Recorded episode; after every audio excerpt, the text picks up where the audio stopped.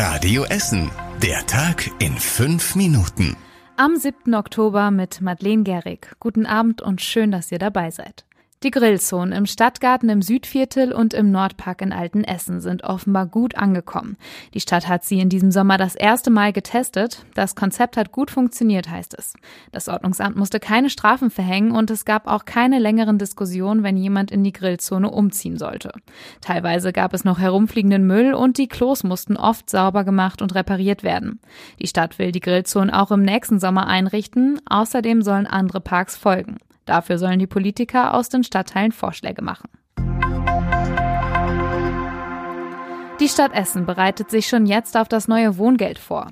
Die genauen Bestimmungen für das neue Gesetz sind zwar noch nicht da, wahrscheinlich werden aber viel mehr Menschen wohngeldberechtigt sein. Die Stadt geht nach überregionalen Schätzungen davon aus, dass es ab Januar dreimal mehr Anträge auf Wohngeld geben wird. Schon durch die Pandemie und die Kurzarbeit hat sich die Zahl der Anträge erhöht. Deswegen dauert die Bearbeitungszeit nicht mehr vier, sondern zwölf Wochen.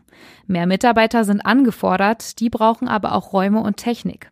Außerdem ist die Gesetzeslage für Wohngeld sehr komplex, sodass die Einarbeitungszeit für neue Mitarbeiter rund ein Jahr dauert.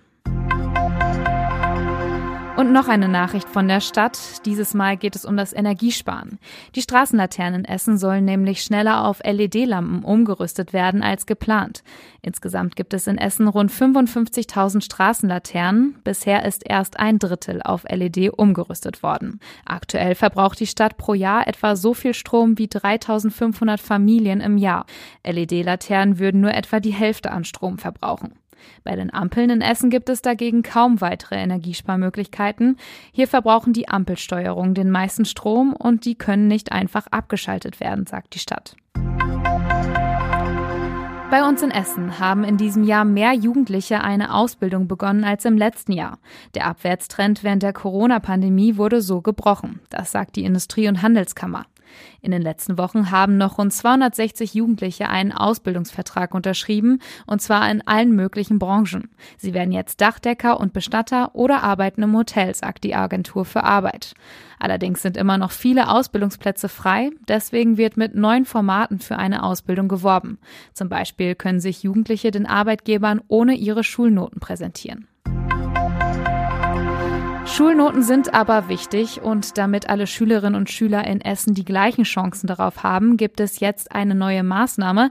Die Schüler sollen bald Tablets oder Laptops kriegen. Wie wichtig passende technische Geräte für die Chancengleichheit sind, habe das Homeschooling in der Corona-Pandemie gezeigt, sagt die Stadt. Und um die neuen Geräte zu bezahlen, hat die Stadt jetzt 16 Millionen Euro an Fördermitteln bekommen. Das Geld kommt von der EU, damit sollen die wirtschaftlichen und sozialen Folgen der Corona-Pandemie abgefangen werden. Und das war überregional wichtig.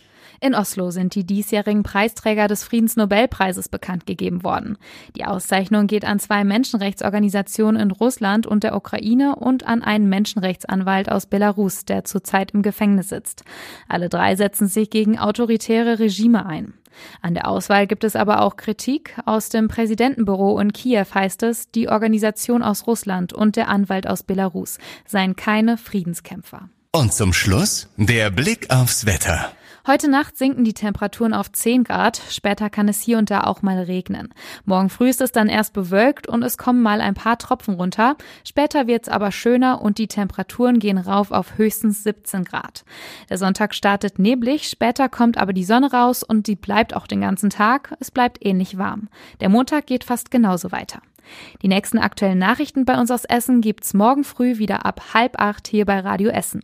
Ich wünsche euch einen schönen Abend und ein tolles Wochenende. Macht's gut.